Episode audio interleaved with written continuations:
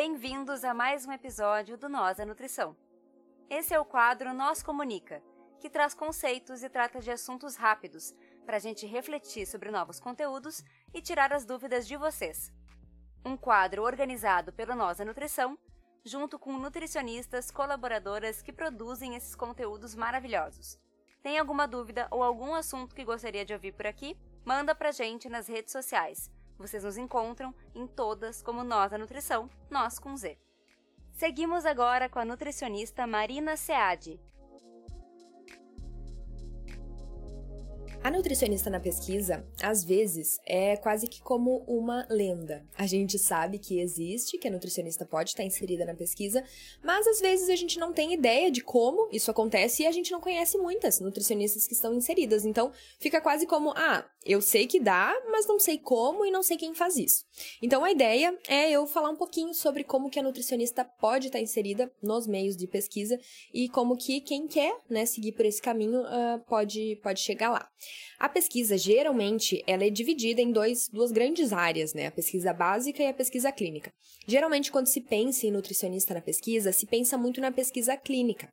A pesquisa clínica é o que a gente está mais em contato, principalmente durante a graduação, né? Eu, na, na URGS, eu estive em contato com a pesquisa clínica através de um projeto que era uma corte, né? Mas tanto uma corte quanto ensaios clínicos, né? Todos esses uh, estudos que envolvem uma coleta de dados depois uma análise desses dados, é um tipo de pesquisa clínica, né? A, os ensaios clínicos também pode ter alguma intervenção, então a gente dá para os pacientes alguma coisa e depois vai analisar, né? Os pacientes que consumiram aquilo ou não consumiram, o que, que aconteceu.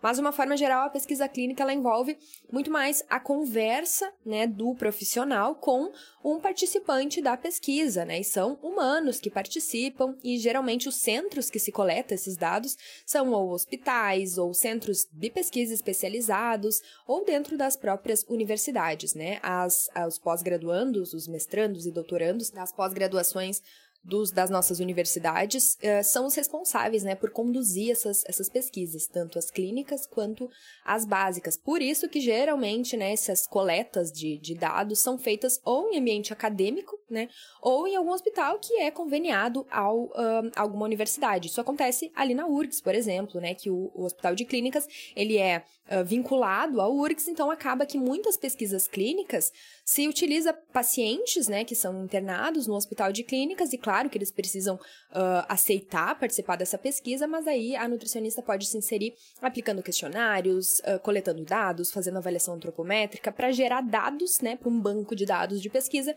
que depois se vai avaliar uh, alguns desfechos, algumas relações, algumas associações, isso dependendo do objetivo da pesquisa. E no caso do ensaio clínico, às vezes se aproveita, por exemplo, pacientes que já vão vir no hospital para uh, alguma consulta, no ambulatório, alguma coisa do tipo, para já né, aplicar ali o, o, a intervenção da, da pesquisa e ter um controle junto com esse paciente.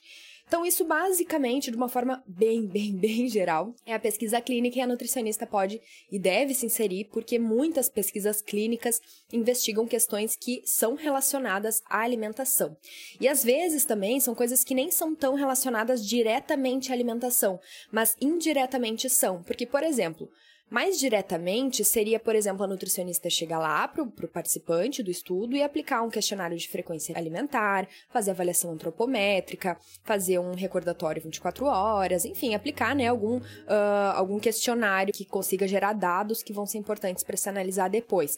Mas uma forma mais indireta é, às vezes, quando se analisa hábitos de vida, no geral, e se quer depois relacionar com alguns desfechos que envolvem hábitos de vida, porque dentro de hábitos de vida, a alimentação está inserida. Então, se, se, a gente quer ver, por exemplo, lá, desfechos cardiovasculares, alguma coisa do tipo, todos os dados que a gente coletar vão ter indiretamente uma relação com a alimentação daquela pessoa, né? Então, isso uh, é uma coisa que a nutricionista pode estar inserida, mesmo que o título do projeto não, não tenha, ai, alimentação, alguma coisa do tipo, né? Porque a gente sabe que a alimentação contribui muito para diversos contextos. Mas isso é muito a pesquisa clínica. E não é o que eu faço. Eu tô há, sei lá, cinco minutos falando sobre pesquisa clínica e não é o que eu faço. Mas é porque é o que a gente conhece mais e às vezes é o caminho mais fácil, mais rápido. Né? Iniciar na, na graduação com iniciação científica e geralmente o que nos salta mais aos olhos, o que nos chama mais atenção, é trabalhar com uh, pesquisa clínica. Mas existe o outro lado da pesquisa, que é a pesquisa básica. E a pesquisa básica, geralmente, na minha opinião, ela é um pouco negligenciada pelo nutricionista, que acha que é quase impossível se inserir.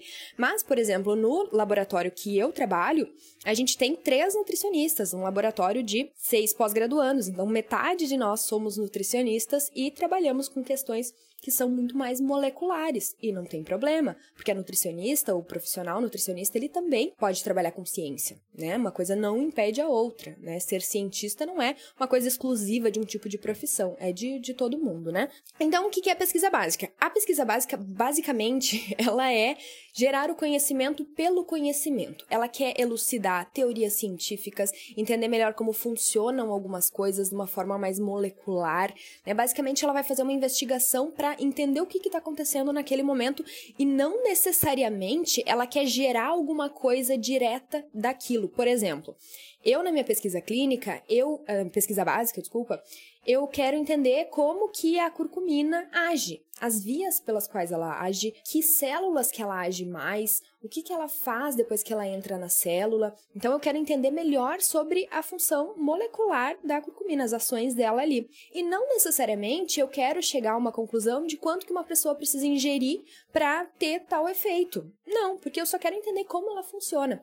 Entendendo como ela funciona, fica mais fácil depois a gente propor um mecanismo para poder desenvolver, né, desenhar ensaios clínicos. Então a pesquisa básica, ela traz uma base muito importante para os ensaios clínicos também e para as outras pesquisas uh, clínicas. Então eu, eu, vejo que se negligencia muito porque às vezes a gente olha aquela pirâmide de evidência, sabe?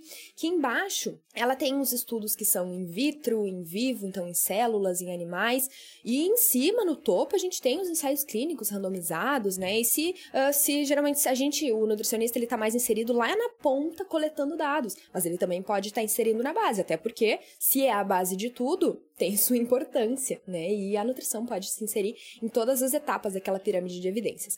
Mas a pesquisa básica ela gera bastante confusão. Geralmente, pesquisa básica acontece mais uh, nas universidades, assim, com as, as ciências mais biológicas. Então, por exemplo, a bioquímica e a fisiologia tem uh, áreas muito grandes né, de, de pesquisa básica, né, e cada um dos, dos laboratórios dentro dos programas de, de pós-graduação da bioquímica e da fisiologia vão estudar coisas diferentes, né? Então, é, são duas, dois, dois, dois temas, duas áreas que envolvem, englobam muito a pesquisa básica. E na pesquisa básica é como eu falei, a gente quer entender, elucidar alguma das coisas, não necessariamente aplicar aquelas coisas. Um exemplo que eu sempre dou é que assim, para alguém desenvolver um medicamento antiviral, alguém teve que entender primeiro como o vírus se multiplica, e essa pessoa não necessariamente fez isso pensando em como descobrir essa medicação.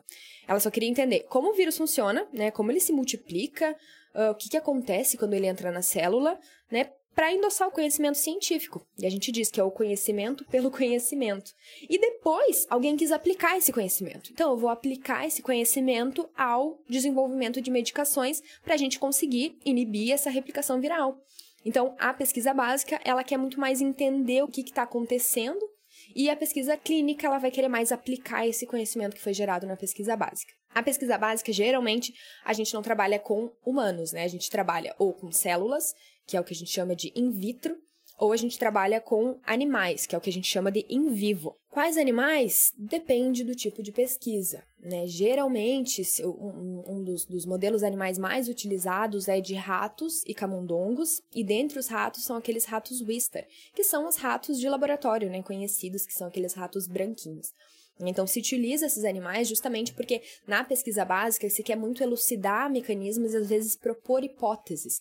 Então, para a gente propor hipóteses, estudar mecanismos, a gente precisa às vezes de um modelo animal para conseguir né, ver se essa hipótese faz sentido, elucidar bem o mecanismo para depois a gente expor uh, humanos né, a, essas, uh, a essas nossas teorias. Então, é um modelo bem utilizado e ele é bem, bem comum. Vários outros existem, mas uh, acaba que na pesquisa que o nutricionista se insere, acaba sendo utilizado mais uh, animais. E aí dá para estudar basicamente de, de tudo, né? Eu trabalho com compostos bioativos, lá no nosso laboratório a gente tem outra nutricionista que trabalha com compostos bioativos.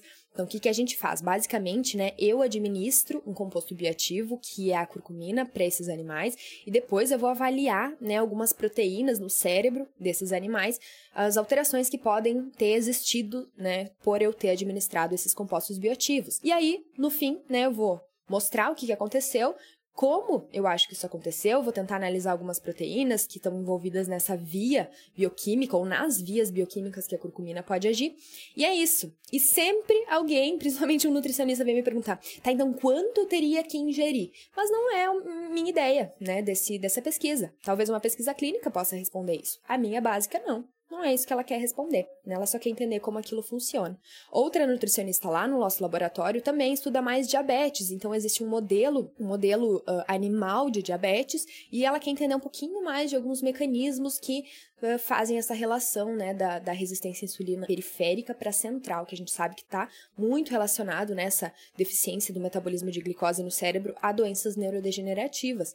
Então, são diversos temas, né, dentro do nosso departamento de bioquímica. Tem uma variedade de temas muito grande. Tem gente que trabalha com microbiota, tem gente que trabalha com comportamento uh, materno, com comportamento alimentar, com outros compostos bioativos. Então, tem muita, muita coisa que pode estar tá, uh, inserida. Lembrei agora também que outro modelo que, que se utiliza aqui na, na URGS também é o zebrafish, né, que é em, em, em peixes também.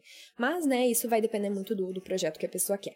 De qualquer forma, né, eu acho que já falei bastante, a nutricionista pode se inserir em todos esses temas que eu falei, e geralmente a forma de começar é pela iniciação científica. O PPG manda e-mails para as graduações e as graduações enviam para os alunos e-mails falando, ó, se precisa de aluno de iniciação científica, às vezes tem bolsa, às vezes não. E aí esses alunos, né, vão ajudar os pós-graduandos nos seus nas suas pesquisas. Caso alguém queira começar tardiamente na pesquisa, também não é um problema. Basta escolher bem um programa de pós-graduação relacionado à área que você goste mais, a maior área de interesse. Às vezes é legal ler artigos de alguns pesquisadores que se formaram nessas, nesses programas e entrar em contato com algum orientador, com algum professor que dê aula por esses programas de pós-graduação. Geralmente se encontra a lista e o que cada um trabalha nos sites dos programas. No nosso da Bioquímica tem todos os professores, um pouquinho do, do do, do que trabalha, né, e o que engloba esse trabalho, isso ajuda bastante. E aí é só ficar ligado nos editais, né, editais para mestrado, para doutorado, e a quem interessar, então, legal antes entrar em contato com esse professor, montarem um projeto para uh, fazer essa, essa seleção. Mas a iniciação científica ajuda, porque aí já chega entendendo um pouquinho mais sobre o laboratório, né? Sobre técnicas de pesquisa e tal. Mas talvez em um próximo momento eu possa explicar de uma forma um pouquinho mais detalhada como que foi o meu caminho para entrar na pesquisa. Eu trabalhei com pesquisa clínica, depois com pesquisa básica, ainda na graduação, fiz meu mestrado, meu doutorado, agora eu tô fazendo, e eu acho que talvez, né, contar bem detalhado como que eu fiz isso possa ajudar alguém. Então é isso, pessoal. Esse foi mais um episódio do Nosso Comunica, o nosso novo projeto com essas nutris maravilhindas, maravilhosas, fantásticas. Vocês podem entrar em contato com elas pelas arrobas que a gente está deixando na descrição de cada episódio ou até mesmo nas redes sociais. E vocês podem entrar em contato conosco por arroba nós da nutrição, nós com Z em todas as redes sociais ou por contato arroba nósdanutrição.com.br. A gente agradece, esperamos que vocês estejam gostando muito. Escrevam para nós, escrevam para as Nutris, marquem a gente, marquem elas. E é isso aí. Abração, tchau, tchau.